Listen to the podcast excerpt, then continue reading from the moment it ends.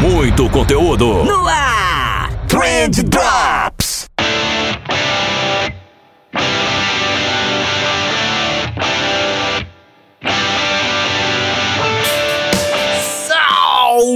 Salve social media, salve empreendedor, salve ouvinte! Tudo bom com vocês? Eu espero que sim, porque comigo tá tudo ótimo. Eu sou Vinícius Gambetta, esse daqui é o Trend Drops do Trendcast da agência de bolsa e hoje a gente vai falar sobre o leilão de um dólar, cara, que é uma dinâmica muito legal e muito famosa também, principalmente nesses cursos de, de liderança dos Estados Unidos. É, no MIT eu sei que eles usam bastante também, enfim, americano adora fazer essas coisas, né? É, mas eu acho que ela é uma, uma técnica, não é uma técnica, ela é uma dinâmica, na verdade, que é super aplicável pra gente aqui também. Dá para você replicar aí no, no teu curso, dentro da tua classe. Se você faz, sei lá, publicidade, propaganda, marketing, administração, convida a galera para fazer isso, eu acho que super dá, funciona. E você vai ver que, que dá para entender muito como a nossa cabeça funciona de um jeito bem simples, utilizando essa dinâmica. Se você quiser entender isso e como isso se relaciona com o nosso dia a dia, fica aqui comigo então, escuta esse episódio até o final, que eu tenho certeza que você vai gostar. E segunda-feira também tem recadalho aqui para vocês, e dessa vez vai ser dois recadinhos super rápidos. O primeiro é que eu vou fazer mais um, editor, por favor, suspense. Eu vou fazer mais um aulão gratuito para vocês. Sim, vou fazer um aulão e dessa vez vai ser um aulão sobre gestão de crise. Um aulão muito legal que eu tô preparando. E se você já manja dos esquemas dos nossos aulões, você sabe que não vai ter essa de ai, ah, gestão de crise é importante porque ela gera a crise. Cara, nada disso, o negócio é 100% prático, sem ladainha. Acontece que eu desenvolvi um framework para gestão de crise. Então ele é basicamente um workbook que você imprime, chama aí os teus sócios a tua equipe para preencher o material junto contigo e o material vai te ajudando a identificar o cenário atual do teu problema, te ajuda a enxergar algumas saídas, a criar oportunidades. É muito legal, tá muito completo esse material, seja para você aplicar no teu negócio, seja para você aplicar no negócio do teu cliente. A minha ideia com esse aulão é que você saia de lá sabendo o que você precisa fazer para retomar um negócio que sofreu agora por conta da crise, certo? É, eu quero dar esse norte para quem tá perdido e eu acho que esse framework vai ajudar bastante e com certeza. E, e, nesse aulão eu vou te explicar basicamente como utilizar esse framework, beleza? O aulão vai ser ao vivo no dia 25 de maio, segunda-feira, às 20 horas. Então, se você tá escutando esse episódio aí na data de lançamento, você tem mais uma semana para se preparar, ok? 25 de maio, segunda-feira, às 20 horas, e só vai receber o link quem se inscrever. Vai ser um aulão fechado beleza? Para garantir a tua vaga é só ir lá www.agenciadebolso.com barra aulão. Aulão se escreve sem acento nesse caso. Então agenciadebolso.com barra aulau. Fechou? E depois que você se inscrever no aulão, aproveita que tá aí com o navegador aberto também e conhece a Reportei, www.reportei.com, que é a nossa parceira dos episódios de segunda-feira aqui. A Reportei é aquela ferramenta para emissão de relatórios que você já conhece, já tá acostumado, eu sempre falo aqui para vocês, mas o que você talvez não saiba é que a Reportei tem também a funcionalidade de linha do tempo. É, eu nunca tinha usado, para ser bem sincero, eu fui usar essa semana aqui para testar e meus amigos, que negócio bonito, cara. Que negócio legal. Basicamente, você consegue criar uma linha do tempo que você compartilha com o teu cliente. Então, ela vai estar tá sempre atualizadinha, bonitinha. E aí, você vai mantendo todo, todo um, um, cronograma documentado ali, né? Então, quando você envia um relatório pro cliente, quando vocês fazem uma reunião, quando você starta uma campanha, vai ficando tudo ali documentado em uma linha do tempo. É muito legal. Cara, é muito da hora. Porque tanto você quanto o teu cliente passam a ter uma noção muito clara de tudo que está acontecendo dentro da campanha, dentro do contrato de vocês, né? Então eu recomendo demais, testa lá, você pode testar de graça, então não tem absolutamente nada para perder. www.reportei.com e era isso. Fechou. Bora pro episódio.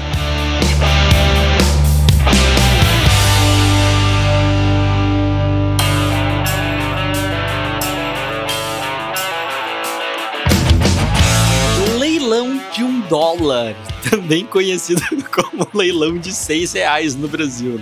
Ai, ai. E é 6 reais na data que eu tô gravando esse episódio, né? Se você tá escutando no futuro, não sei, né? Talvez você esteja pensando agora, nossa, que saudade do tempo que o dólar custava só 6 reais. Né? Vai, saber, vai saber como vão estar as coisas aí no futuro. Mas enfim, voltando aqui. O leilão de um dólar, ele é uma parada que foi criada pelo economista e especialista em teoria dos jogos Martin Shukik. Mar Martin Shukik. Control the match by keep playing the left, the right, in the middle. Eu provavelmente estou pronunciando o nome dele errado. Mas enfim, o tio Martin. Vamos chamar de tio Martin. O tio Martin, como eu falei, ele era especialista em teoria dos jogos, né? E eu acho que em algum momento no futuro aqui eu vou trazer um drops para vocês só para falar sobre teoria dos jogos, porque é um conceito bizarro que envolve psicologia, matemática, raciocínio, né? Dentro da teoria dos jogos a gente tem vários dilemas, paradoxos. É, é muito legal, cara, que, que são aplicados esses paradoxos os dilemas, enfim, a teoria dos jogos como um todo, é aplicada na ciência política, na economia, na filosofia e, óbvio, na publicidade, né? Então é muito louco, é, é uma área muito da hora, eu tô lendo ultimamente sobre isso e tenho gostado bastante em breve vou trazer aqui um episódio para vocês sobre isso. Sold 45, sold 45 dollars, put them on 281, 281. Mas hoje a gente vai falar sobre o leilão de um dólar, que o nosso amigo Martin aí desenvolveu ali na década de 60, mais ou menos. E esse leilão funciona exatamente como um, um leilão qualquer. e você tem, como o nome diz, um dólar à venda e quem der o maior lance leva esse dólar, né? A única diferença desse leilão para um leilão convencional é que nessa brincadeira que o Martin criou, é o segundo lugar ou seja, quem der o segundo maior lance também paga, mas não leva nada. Então, se tem um fulaninho que deu o primeiro lance nesse um dólar de, de, sei lá, 6 reais, certo? E você deu de 5, você perde os 5 reais que você deu de lance, mas você não ganha aquele dólar lá. Então, esse, essa é a base desse leilão, né? E a primeira oferta começa com um cent. O que faz todo sentido, porque se você paga um cent por um dólar, você tá com 99 cents de lucro. Então, se você consegue comprar um dólar por um cent, né? Tá maravilhoso. Só que aí os lances começam em um cent, o segundo lance normalmente é de 2 cents, né? O que diminui o lucro da pessoa pessoa para 98 cents e aumenta o prejuízo da outra pessoa em um cent se caso ela desista ali, certo? E assim vai seguindo todo o, o, o leilão. As pessoas vão dando lances, vai aumentando esse valor, vai diminuindo o lucro que você vai tendo a cada novo lance e vai aumentando o prejuízo provável que o segundo colocado vai ter, certo? Então, conforme você aumenta o lance, automaticamente você aumenta também o prejuízo do segundo colocado porque quem fica em segundo precisa pagar sem receber nada. Enfim, eu acho que essa parte ficou bem entendida, né? E aí o leilão vai seguindo aquela corrida, aquela sede por fechar um bom negócio, até que em um determinado momento o lance chega inevitavelmente em 99 cents, né? E quando chega em 99 cents, é a última chance que a pessoa, que o vencedor tem de ter lucro, né? Não faria sentido ela dar mais um lance, porque aí ela pagaria um dólar para ganhar um dólar, racionalmente isso já não faz sentido. Mas só uma pessoa ganha nesse, nesse leilão e o segundo colocado precisa pagar sem ganhar nada, e é aí que mora a pegadinha. Porque nesse exato momento, o leiloeiro, que é a pessoa que tá organizando ali o leilão, ele lembra pro segundo colocado que se ele parar ali, ele vai perder os 99 cents dele. Mas que se ele aumentar o lance para um dólar e um cent, ele vai para primeiro lugar. Ele ganha o dólar e passa a perder só um cent. O que faz todo sentido, né? Faz todo sentido. Ele estaria perdendo 99 cents porque ele é o segundo colocado. Mas se ele der mais um lance, ele vai estar tá perdendo só um cent. E aí ele dá o lance, né? Obviamente, porque faz sentido. E aí aquela briga que antes era para ganhar, para fechar um bom negócio, acaba virando uma nova disputa, dessa vez para que as pessoas evitem um mau negócio, porque o segundo colocado nunca vai querer sair no prejuízo e o segundo colocado vai mudando a cada nova rodada desse leilão. E esse é o dilema do leilão de um dólar. É, como eu falei para vocês antes, essa dinâmica do leilão de um dólar ela é super comum em cursos e eventos nos Estados Unidos. E é super comum também que esse leilão chegue aí em 4, 5, até 10 dólares. Tem alguns casos, tem, tem vídeo no YouTube, vocês podem encontrar facilmente. E, tipo, realmente tem gente que paga 10 dólares em uma nota de um dólar para não sair no prejuízo. Isso é, é muito louco, cara, é muito louco. E por mais que você diga que você é mais inteligente do que isso, não é bem assim que a nossa cabeça funciona, né? A teoria dos jogos descreve isso, é, a teoria das decisões racionais também descreve isso. Por, porque se a gente para pra pensar que a gente tá comprando um dólar por três dólares, é, realmente parece bem pouco lógico, é até meio burro.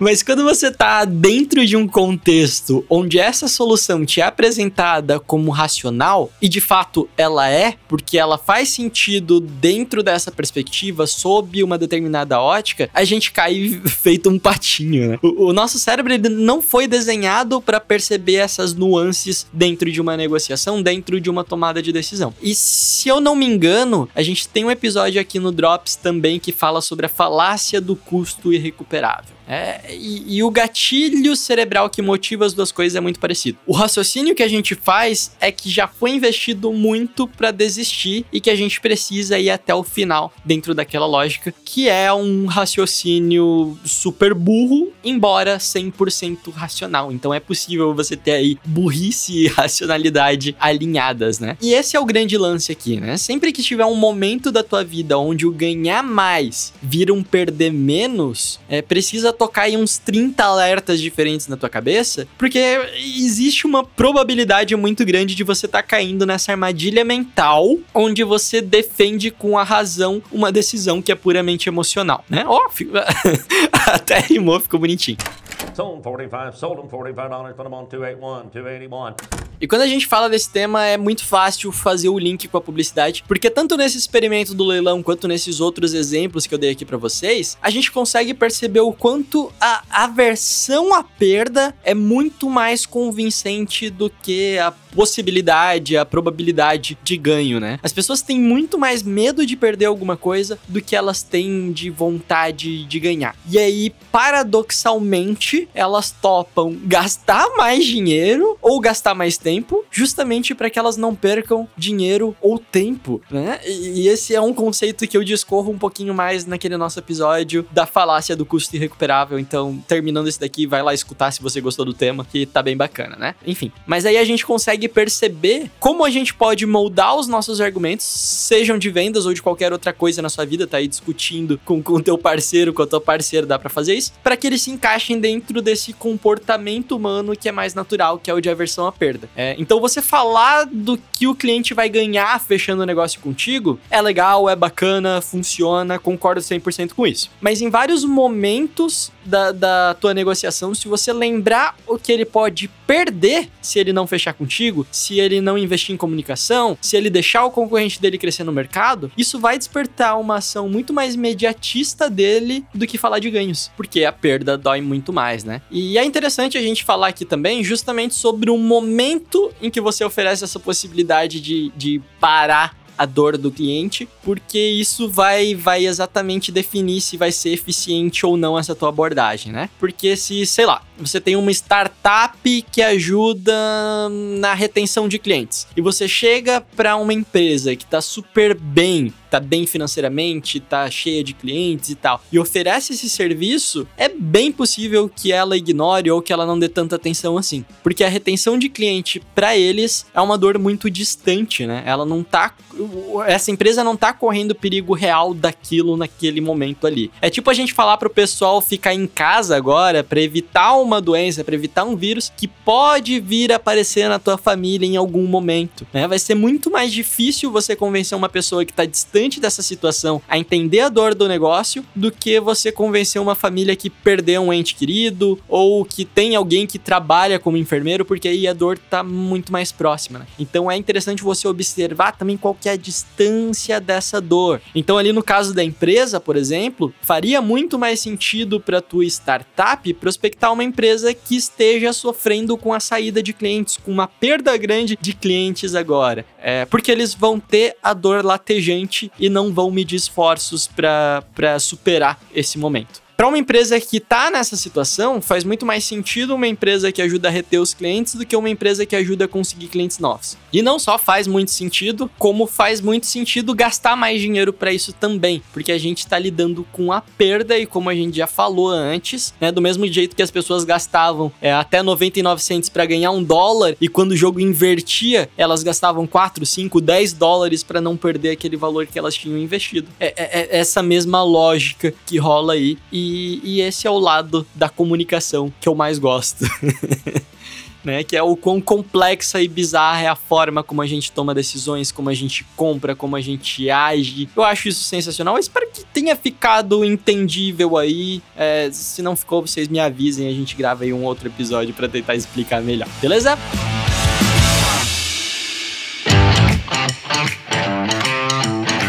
E era isso que eu tinha para falar para vocês hoje. Um dólar, seis reais. Cara, se você estiver escutando isso no futuro e, e, o valor do dólar estiver diferente, tiver melhorado, tiver piorado, por favor, dá um jeito de me avisar. Eu vou gostar de saber muito disso. Principalmente se for daqui dois, três, quatro, cinco anos, sei lá. Então, se você tá escutando isso no futuro, que não seja em maio de 2020, me avisa. Combinado? E eu espero que você tenha gostado do episódio de hoje. Se você gostou, eu espero também que você compartilhe esse episódio com a galera aí da, da tua agência, com pessoas do grupo de frila do Facebook, com aquele teu crush. Cara, compartilha com teu crush. É aquele teu crush que você viu pela última vez antes de começar a quarentena. Eu acho que esse episódio é um baita quebra-gelo para puxar assunto. Você fala, oh, você sabia que que... Você sabe o que que é o, o leilão de um dólar? E aí manda esse link para ele, com certeza vai funcionar. Beleza? Cara, continue sendo esse profissional maravilhoso que você é. A gente se vê na quinta-feira e é isso. Valeu! Esse Trendcast foi um oferecimento de Reportei, relatórios personalizados em segundos. Trendcast, uma produção da agência de bolso, edição BZT.